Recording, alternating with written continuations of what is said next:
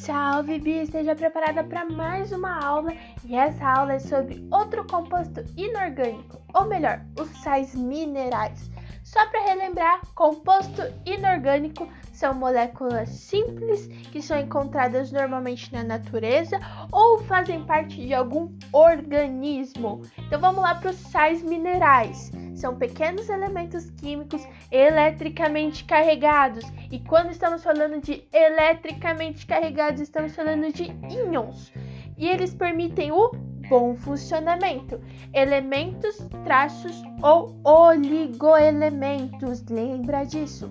Agora a gente vai falar um pouquinho sobre os sais minerais essenciais. Então, um resuminho rápido sobre cálcio, fósforo, potássio, sódio, cloro, magnésio, ferro, zinco, cobre, iodo, selênio e manganês.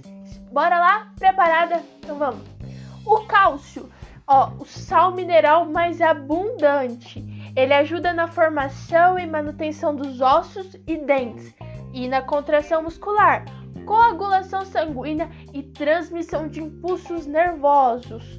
Logo depois a gente tem o fósforo, que também ajuda na formação e manutenção dos ossos e dentes, formação dos ácidos nucleicos e o ATP.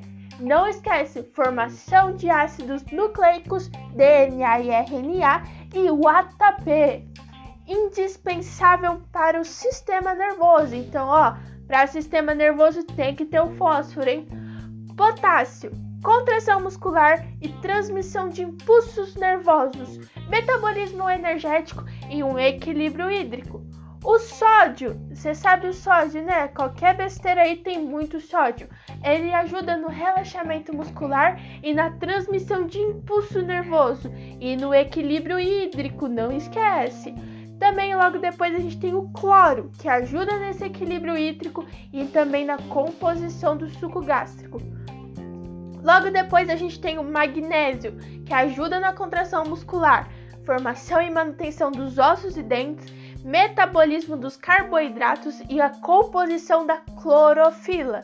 Depois a gente tem o ferro, que ó, a composição da hemoglobina. E para lembrar do ferro, é só lembrar o quê? Que a falta dele causa anemia. Então haja fígado para comer, hein? Zinco, metabolismo de carboidratos e proteínas. O zinco ajuda na cicatrização e na memorização. Então o vestibulando não pode ficar sem zinco, hein? Cobre, a formação da hemoglobina.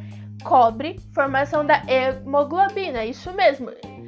Semelhante ao ferro, hein?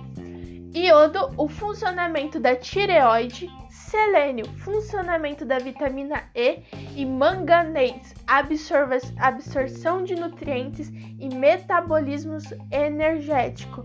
Lembrando que manter todos esses sais minerais em equilíbrio é bom para o bom funcionamento do nosso organismo, hein? Então não vamos esquecer e vamos comer os alimentos certos, ok? Foi isso. Não esqueça para a prova, Bia, sobre esses sais minerais essenciais, é muito importante. Até o próximo podcast.